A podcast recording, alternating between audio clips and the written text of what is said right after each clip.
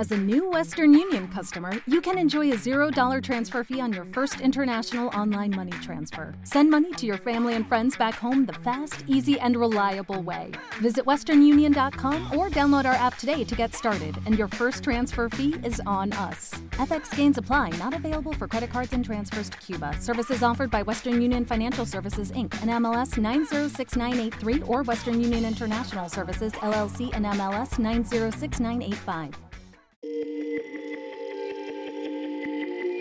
Hola a todas y todos y bienvenidos a la segunda temporada de Enlace Territorial, un podcast de Insuco con el apoyo de la Fundación Ford en el que hablamos de enfoques, ideas, metodologías y experiencias innovadoras que ocurren en diferentes territorios latinoamericanos y por supuesto de la mano de las personas que viven y promueven estas transformaciones. Nos puedes escuchar en Spotify, iVoox y Apple Podcast.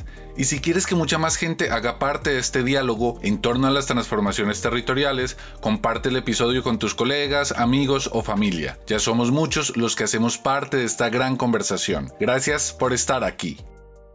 Como hemos visto a lo largo de esta temporada, la transición energética va a fomentar un gran número de empleos y actividades económicas, al igual que complejas transformaciones territoriales. En medio de todos estos cambios, es fundamental que no se pierda de vista un enfoque de género que intente cerrar muchas de las brechas que han imperado en los sectores minero y energético en décadas pasadas. Sabemos que en América Latina y el Caribe, como en otras partes del mundo, hay una marcada desigualdad entre hombres y mujeres, y mucho de esto se ve reflejado en los campos profesionales o laborales. Si bien se han hecho esfuerzos importantes para reducir estas desigualdades, los cambios estructurales siguen sin darse y hace falta mucho más trabajo, medidas y compromisos. Por ello, la transición energética justa no solamente debe tratarse de una innovación tecnológica asociada a la descarbonización, sino que tiene que traducirse también en avances y mejoras en términos de igualdad. Para adentrarnos a fondo en este tema, contamos con la fortuna de hacer este episodio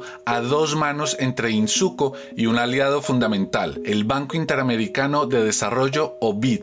Gracias a su apoyo, convocamos en este episodio a tres expertas en el tema, que nos contarán por qué el enfoque de género es una pieza fundamental en el camino de la transición energética de América Latina y el Caribe. Con ellas revisaremos casos concretos, propuestas y retos que son de suma relevancia hoy en día. Pero antes de entrar de lleno en ejemplos y puntos clave de la transición energética, es relevante echar una mirada al panorama del sector minero energético actual, sobre todo a lo que tiene que ver con avances o retrasos en temas ligados al género. Para introducirnos en este tema, contamos con Natasha Núñez Dacuna, especialista líder del sector extractivo en el BID, quien nos habla de la estrecha relación que debe haber entre sostenibilidad e inclusión y de algunas nociones clave sobre las brechas de género en el sector el desarrollo solo es sostenible si es inclusivo. No podemos, me cuesta decir que tenemos que luchar por un desarrollo sostenible e inclusivo, porque para mí es redundante, porque si no es, si no es inclusivo, pues no es, no es sostenible. Y el sector extractivo, que es tan importante económicamente para América Latina y el Caribe, continúa con importantes brechas de género. Es un sector que hoy, tanto el minero como el energético, el minero con datos un poquito inferiores al energético inclusive, pero la cantidad de, empleos femeninos, por ejemplo, en el sector minero en la región no supera los 10%. En general va más para 8 y 9% todo de un, de un sector tan grande como, como, como es la minería. En países más avanzados como Australia y, y, en países mineros, ¿no? Más avanzados como Australia y Canadá, no es que este número sea fantástico tampoco, pero es, es por lo menos el doble de lo que es en América Latina. La, la participación femenina en los empleos de, de minería gira en torno de los 20-22% más o menos. ¿Qué significan estas brechas de género en el sector? El sector beneficia des, desproporcionadamente a los hombres, sobre todo con oportunidades de crecimiento laboral, mientras que las mujeres reciben o perciben la mayoría de los riesgos incluyendo una mayor exposición a diversas formas de violencia y cambios en el uso de las tierras que impactan sus actividades productivas tradicionales. Si bien los datos sobre el número de empleos es un factor importante para tener en cuenta, no lo es todo. Natasha puntualiza que cuando se habla de brechas de género, también hay que mirar qué tipos de empleos están realizando las mujeres en el sector. Cuando hablamos de brechas de género en el sector extractivo, en el sector minero, no estamos hablando solamente de cuántas mujeres están empleadas en el sector, sino que qué tipo de empleos tienen estas mujeres en el sector, qué tipo de funciones desempeñan en el sector, pero también cómo perciben las mujeres los riesgos y los impactos localmente, ya sea su, participación en la, toma de decisiones locales, en los procesos de toma de decisiones locales, de, de participación ciudadana, por ejemplo, ya sea por la discriminación o el asedio, la violencia sexual y otros tipos de, de violencia contra el género que sufren en, en lugares a veces muy remotos, con, que de repente, donde de repente llegan una cantidad grande de, de hombres, en fin, ¿no? Hay, es, es, todo un, estamos hablando de un ecosistema de brechas, que no, no tiene que ver solo con la cantidad de mujeres que trabajan en el sector. Ese es un tema súper importante para el BID, ¿no? Junto, junto con cambio climático, el cierre de las brechas de género es un pilar transversal de nuestro trabajo, ¿no? Por eso hablamos del mainstreaming de género. En, en, en suma, es trabajar por un sector extractivo responsable, es crucial para una región que se sustenta de él. No creo que ese es el principal mensaje en este sentido, que un pilar de la economía latinoamericana tenga impactos tan desbalanceados según el género es un problema de desarrollo efectivamente, porque perpetúa el status quo de una región que ya sufre grandes brechas. El BID, junto a otros organismos multilaterales, ha impulsado esta forma de entender y afrontar las brechas de género. Pero, ¿cómo le están aplicando o comprendiendo actores tan importantes como los gobiernos nacionales de la región? Para responder a esta pregunta, al menos desde la perspectiva chilena, contamos con Marcela Zulantay, jefa de la Oficina de Género y Derechos Humanos del Ministerio de Energía de Chile. Y para nosotros el enfoque de género es una forma de ver las cosas. Tiene que ver con, asegurar las condiciones necesarias para garantizar eh, un trato justo, un trato justo e igualitario eh, en relación a distintas cosas. ¿eh? Por ejemplo, en torno a, a, los beneficios que se pueden recibir o que puedan llegar, ¿cierto?, de esta bondad de la transición energética, pero también de fondo sobre las posibilidades y las oportunidades igualitarias que debiéramos tener como, como personas. Entonces, eh, ¿qué, ¿qué, perseguimos en definitiva? Eh, no solo desde el sector energético, sino que como país, como Estado, esta igualdad sustantiva, pero, pero no en el papel, sino, sino que en la realidad. El papel dice, nosotros tenemos una ley del año 2009 en Chile, una ley que dice habrá igualdad salarial entre hombres y mujeres. No se cumple. Hay una promesa incumplida, hay insatisfacción. Entonces eso, eso genera mucha frustración. Queremos, queremos ir y revertir esa, esas consecuencias, ¿cierto?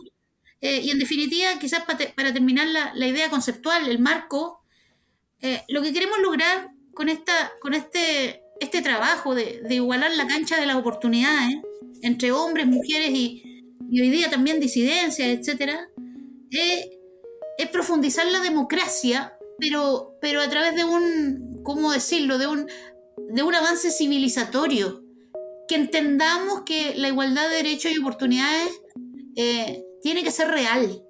Y eso depende que lo entienda cada ciudadano, cada actor del ecosistema y en este caso del, ecosistema energético. Ese igualar la cancha al que se refiere Marcela es una buena forma de resumir los esfuerzos y medidas en términos de igualdad que se están impulsando en muchos gobiernos de la región. Ahora, ¿cómo está la situación en los empleos o empresas relacionadas con la transición energética? Natasha Núñez nos habla al respecto, sobre todo haciendo referencia a un reciente estudio del BID, Transición Energética y Sesgo de Género, el cual le pone la lupa al trabajo de las mujeres en los empleos verdes, viendo por ejemplo cuántas de ellas están en cargos de las llamadas profesiones STEM, que tienen que ver con ciencia, tecnología, ingeniería y matemáticas. El análisis de los datos recogidos en este estudio muestra que las empresas de energía renovable con mayor eficiencia relativa en términos de capital trabajo son aquellas, son justamente aquellas que tienen mayor participación de mujeres. Eh, los resultados también muestran que las empresas de energías renovables están incrementando la contratación de mujeres en la generación de energía. No obstante, en la muestra analizada, la participación de las mujeres en, trabajos en, en el área de energías renovables sigue siendo muy inferior a la media sectorial. O sea, en, en, energía, si no me equivoco, es más o menos 20%, entonces sigue siendo la mitad, más o menos como en minería. Además, no se ha visto un cambio realmente estructural, y ahí enfatizo esa palabra, estructural, con respecto a los, a los roles que ocupan las mujeres, a las funciones que desempeñan las mujeres al comparar estas empresas o este sector con, otras, con, otros, con otros sectores o con otras empresas de, energía más, más ampliamente. Teniendo en cuenta el tamaño de las empresas, las empresas de energías renovables más grandes, o sea, con mayor capacidad de generación instalada en este caso, tienden a contratar más mujeres, pero estas ocupan en su mayoría puestos no técnicos. Además, la participación de la mujer disminuye en ocupaciones más técnicas, ¿no? Hago hincapié con una de las cosas que mencioné en, cuando respondí tu primera pregunta, que tiene que ver que no se trata solo de cuántas mujeres están en el sector, sino qué tipo de funciones desempeñan, en qué cargos están, qué nivel de liderazgo, qué tipo de trabajo, etc. Ah, las mujeres representan más o menos 36% de los empleos STEM en este, en este sector, 39% de las de energías renovables 39% de los no STEM y 48% de empleos no calificados. Imagínate, la mitad de las mujeres, digamos que hay un montón de mujeres que no es el caso, pero la mitad de estas están en posiciones no calificadas. Con respecto al papel de la mujer en la toma de decisiones, que para mí es súper importante, en este caso dentro de las empresas en, en cargos de liderazgo, existen amplias brechas, tanto en los puestos ejecutivos como gerenciales. Gracias a los datos que menciona Natasha, sabemos que aún falta mucho por avanzar en términos de igualdad en el sector de las energías renovables o en la minería asociada a la transición. Por ello, muchos actores están trabajando e innovando para seguir avanzando en el cierre de brechas. Un ejemplo reciente en Chile es Energía más Mujer, la cual agrupó una serie de iniciativas dispersas y sueltas en un solo paquete, sobre lo que nos habla en detalle Marcela Zulantay. El Energía más Mujer es el empaquetamiento con una cierta orientación común para lograr el propósito de igualar las condiciones y mejorar la inserción de la mujer en el sector energético. Y fue tomando forma con los años. Partimos con, con dos años importantes de seminarios nacionales, seminarios internacionales, socializando. La misma idea que te dije al inicio, porque es importante un sector de la economía con esta mixtura, con la riqueza que le da el talento diverso. Eh, luego de eso, eh, llegamos a un propósito común, sí, vamos hacia allá, elevemos el, el estándar de esta industria al 2030, eh, realizamos un diagnóstico, un diagnóstico con el sector energético, llegamos a ciertas conclusiones clave que son la línea de base, del el punto de partida de nuestro trabajo. Por decirte algunas cifras, descubrimos que solo un 23% de mujeres forman parte de este sector y que la brecha salarial es de un 24% en desmedro de las mujeres. Eso, es un inicio. ¿ah? Eh, lo que no se mide no, se gestiona. Luego de eso, a partir de, una mesa público-privada que hoy día funciona rigurosamente todos los años con los actores de la industria, eh, estamos en el tercer año de ejecución de un plan público-privado eh, y los avances y los aprendizajes ya saltan a la vista. ¿ah? Es un, un, plan que se desarrolló con una serie de apoyo experto, de, guía en el camino, de alianza. También hay iniciativas que tienen una mirada más comparativa. Es el caso del proyecto Women and the Mine of the Future del Foro Intergubernamental de Minerales y Metales o IGF por sus siglas en inglés. Para hablar de ello, contamos con Eje Tequimbas, asesora senior de políticas de equidad de género del foro. En su respuesta en inglés, Eje nos cuenta que la iniciativa surgió de la falta de información sobre cómo los cambios de la industria minero-energética afectarán concretamente la fuerza laboral femenina. También menciona las tres fases del proyecto, la reunión de datos desagregados sobre género en 12 países, el análisis de las capacidades laborales que se privilegiarán en el futuro y cómo van a cambiar las cadenas de suministro y el rol de las mujeres en ellas. What we can easily say is that there is a big change in the sector, and the workers will surely feel the uh, effects of these changes but it is not yet clear how these changes will also affect the traditionally male dominated mining workforce. Uh, so, this project was born out of this question, or let's say this unknown, and uh, we are implementing this project over three phases. The first phase is about setting the state of play by collecting gender disaggregated employment and skills data. We thought that it's very important to understand the current uh, landscape of the uh, women's participation in the sector so that we can start to speculate about the future. Uh, when we started the project, the first thing that we realized was that we didn't have a proper baseline. So the first phase that we're concluding currently is about setting this baseline.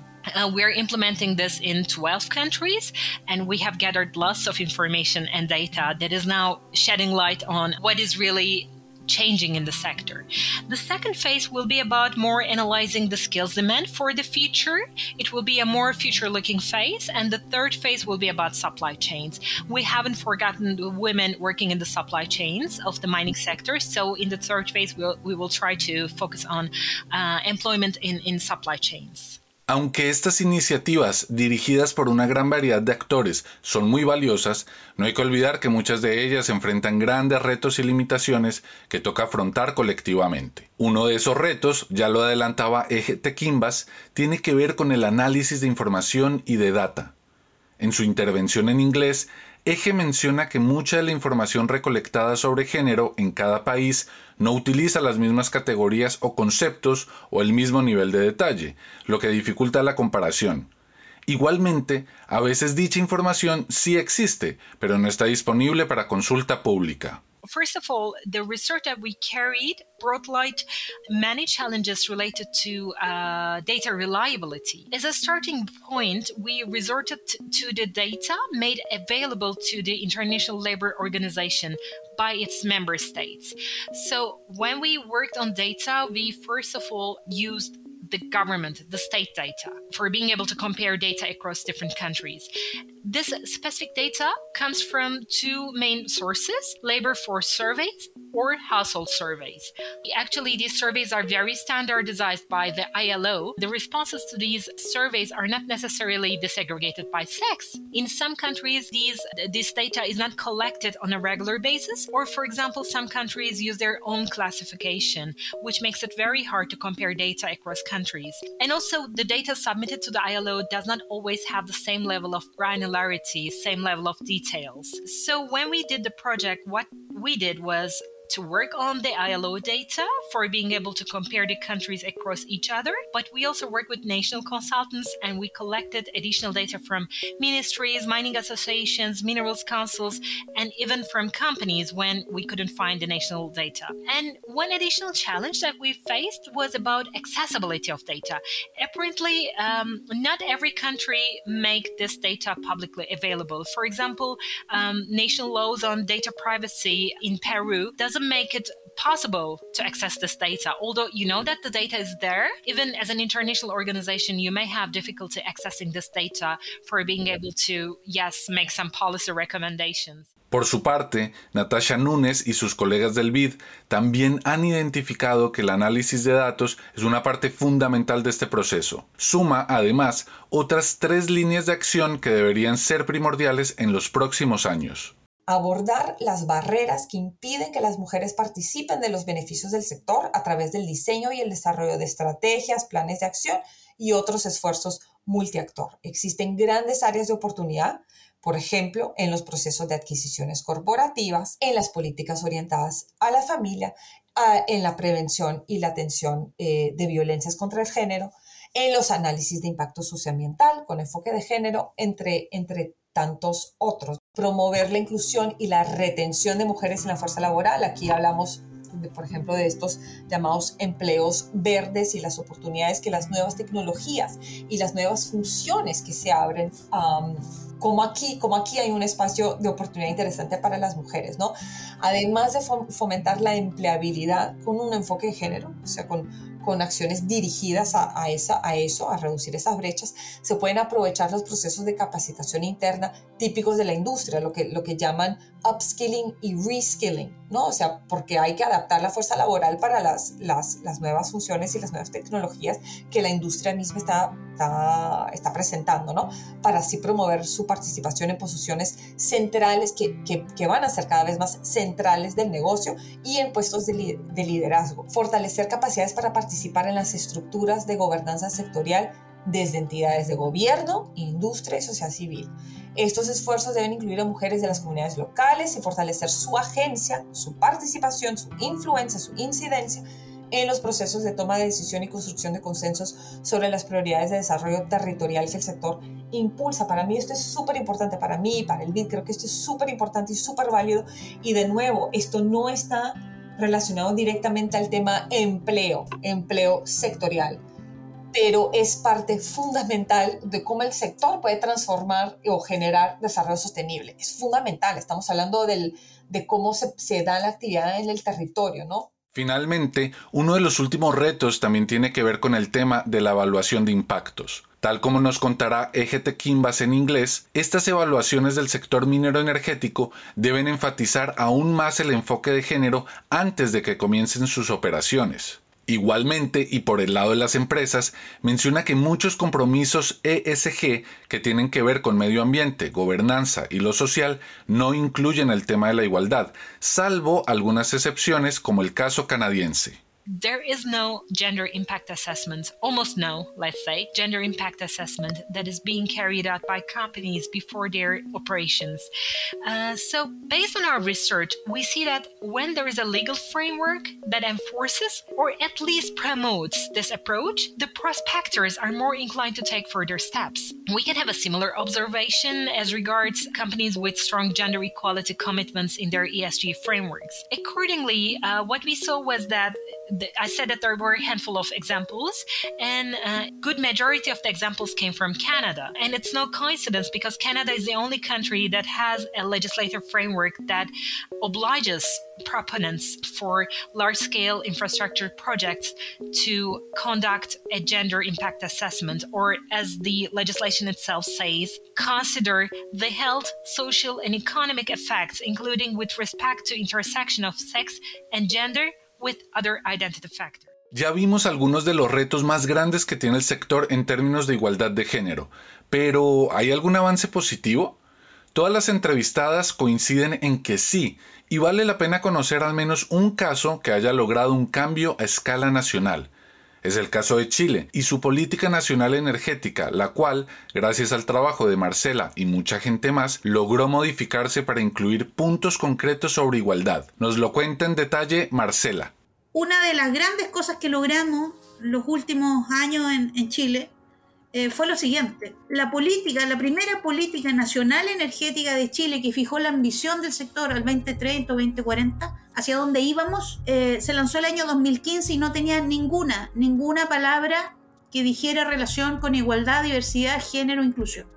Ninguna. Y la construyó el sector público-privado a través de un centro proceso participativo y se nos fue esa línea. 2015.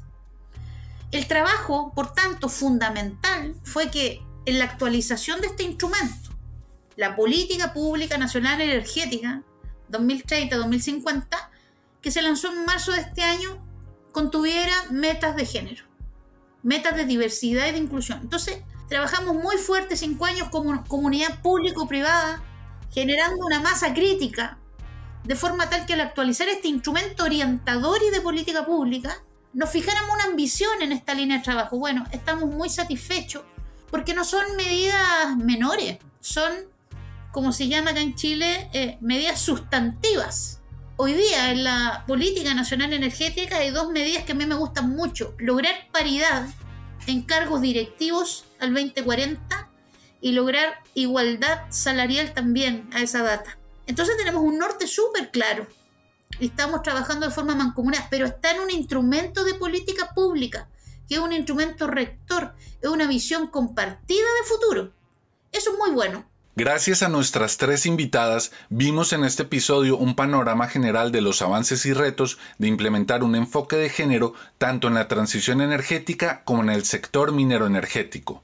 Dichos avances son fundamentales para garantizar una ampliación de derechos y para asegurar la igualdad en uno de los sectores clave de la economía de América Latina y el Caribe. Sabemos que la región tiene problemáticas culturales y estructurales relacionadas con la discriminación y el machismo, y por eso es fundamental dar grandes pasos hacia la igualdad, que se traduzcan en más oportunidades, acceso, garantías, seguridad, formación y competitividad para las mujeres de la región. El reto de la región no se reduce solamente a liderar la transición energética desde sus aspectos tecnológicos o económicos, sino también en asegurar que su implementación sea justa, igualitaria y equitativa.